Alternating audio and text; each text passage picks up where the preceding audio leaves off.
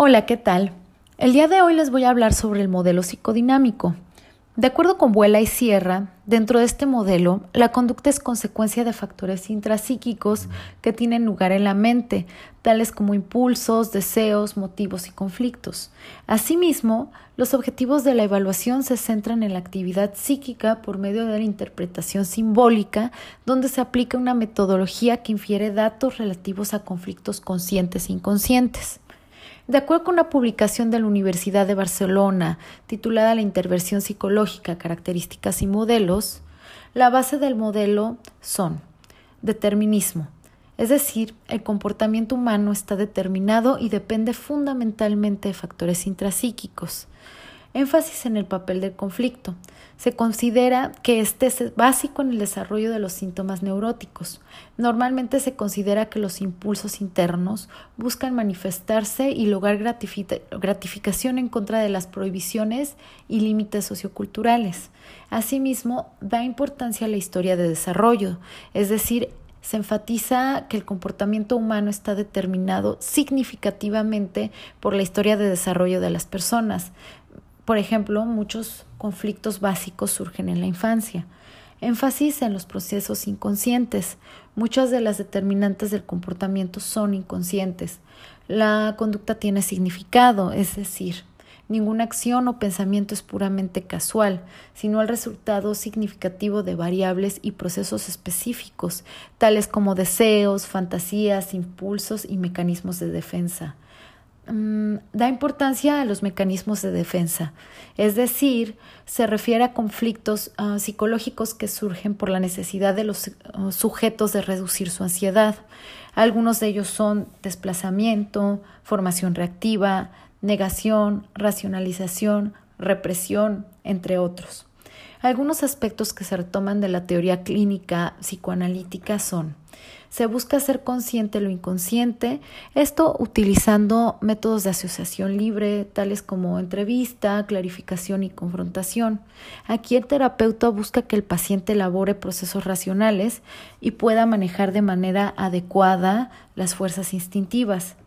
Asimismo, el paciente puede comprender el origen y naturaleza de sus problemas con la interpretación del material que surge durante las consultas y el análisis de la transferencia. Aquí la transferencia ah, se refiere a aspectos cruciales que van surgiendo durante las consultas que denotan figuras importantes dentro de la historia del paciente en términos de conflictos y experiencias significativas dentro de su desarrollo. Así, el paciente, por medio de la transferencia, expresión y descarga emocional, puede llegar a la comprensión de la razón verdadera de sus problemas. Así pues, ah, llegar a esta comprensión es necesaria pero no es suficiente. También el paciente debe pasar a la acción dejando sus, sus conductas de evitación.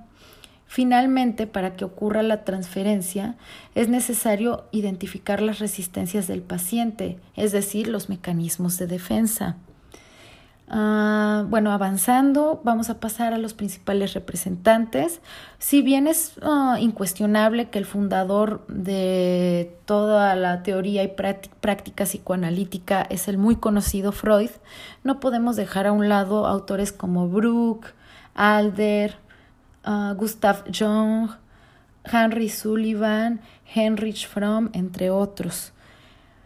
Asimismo, eh, algunas técnicas, instrumentos y metodologías utilizadas dentro de esta técnica son las de asociación libre por excelencia. Algunos ejemplos son los de la entrevista, las entrevistas libres, entrevistas eh, estructuradas, técnicas proyectivas, la autobiografía, documentos personales, entre otros. Asimismo, este, algunos clínicos de esta orientación también se sirven de técnicas provenientes de otros modelos, por ejemplo, cuestionarios psicométricos, esto para contrastar, sus hipótesis de trabajo.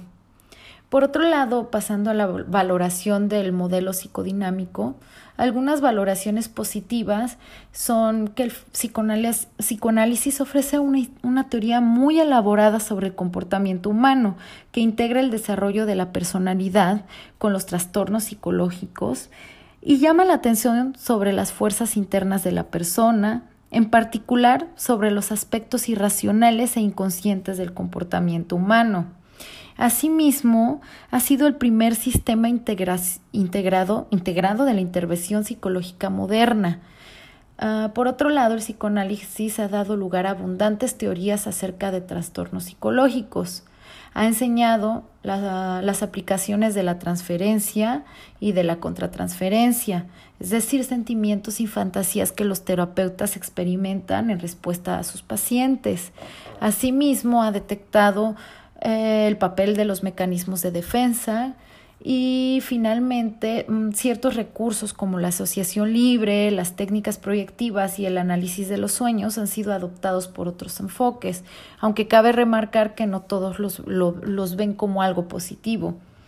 Por otro lado, algunos aspectos negativos de, la, de, de este modelo es que la mayoría de los conceptos psicodinámicos están formulados de un modo tan abstracto e impreciso que impiden su estudio científico, con excepción de los mecanismos de defensa.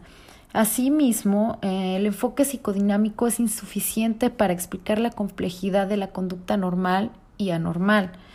Por otro lado, hay muchas mm, dudas respecto a su fiabilidad y validez en términos de los instrumentos de evaluación eh, también existen pocos estudios controlados sobre la eficiencia de las terapias psicodinámicas, aunque actualmente, el enfoque de psicoterapia psicodinámica está siendo sometido a investigación.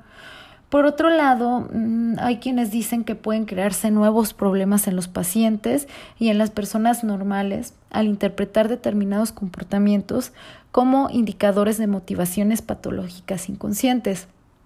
Finalmente, el psicoanálisis clásico ofrece una visión bastante pesimista del hombre, donde destaca excesivamente el papel de los impulsos, tanto sexuales como agresivos, y relega los factores interpersonales y culturales.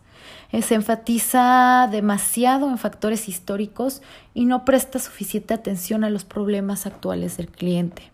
Bueno, espero que esta información general les sea de utilidad para conocer un poco más del modelo. Les agradezco su tiempo. Mm, hasta luego. Hola, ¿qué tal? Les voy a explicar algunos ejemplos del trabajo del psicólogo que mejoran el sistema de cuidado de la salud de acuerdo con León 2004. Uno sería la elaboración de modelos integrados para gestionar servicios de la salud. Esto se refiere a trabajar habilidades tanto de estrés, habilidades comunicativas, eh, trabajo en equipo, organizacionales, entre otras. Después se habla de la creación de equipos de apoyo comunitario. Esto sería con el objetivo de apoyar las necesidades más importantes de la comunidad, más urgentes. Por otro lado, el desarrollo de programas para mejorar la actitud hacia los servicios de la salud. Eh, entrenar a los responsables de los centros de la salud en habilidades de dirección y gestión. Facilitar la coordinación y funcionamiento del equipo sanitario. Esto quiere decir de manera interna que los diferentes este, encargados de la salud puedan coordinarse como un equipo de trabajo. La formación del personal de la salud en técnicas de organización y desarrollar programas para el cuidado del cuidador. Esto se refiere, o más bien parte desde la idea de que va a haber una mayor calidad en la prestación de los servicios de, los, del personal de la, salud, de la salud cuando ellos mejoran su calidad laboral. Esto pues da beneficios no solo a los profesionales, sino también a los usuarios de, del servicio. En este sentido, pues algunos programas son, por ejemplo, los de reducción de, de estrés, competencia profesional mediante el aprendizaje de procedimientos eh, no sanitarios que les mejoren, que los apoyen para mejorar el desempeño de su, de su profesión, por ejemplo, en un contexto organizativo. Y otro punto sería participar en el desarrollo de una buena comunicación entre el personal hospitalario y los pacientes. Esto mm, sería con el objetivo de mejorar la adhesión del tratamiento del paciente eh, que muchas veces se ve dañada por aspectos comunicativos. Por otro lado, mejorar el acceso de información de la población hacia procesos de, de enfermedad y mejorar la interacción profesional-usuario para adoptar medidas y estrategias preventivas, además de mejorar el seguimiento de instrucciones por parte de la recuperación del usuario, porque muchas veces los usuarios no siguen instrucciones porque o no las entendieron porque no hay una comunicación clara o simplemente no confían en el personal de la salud que se las imparte por, por esta falta de comunicación. Eh, por otra parte, otro ejemplo de, del trabajo del psicólogo sería en el desarrollo de entrenamientos para, para crear o desarrollar habilidades sociales y comunicativas entre el personal de diferentes centros de salud.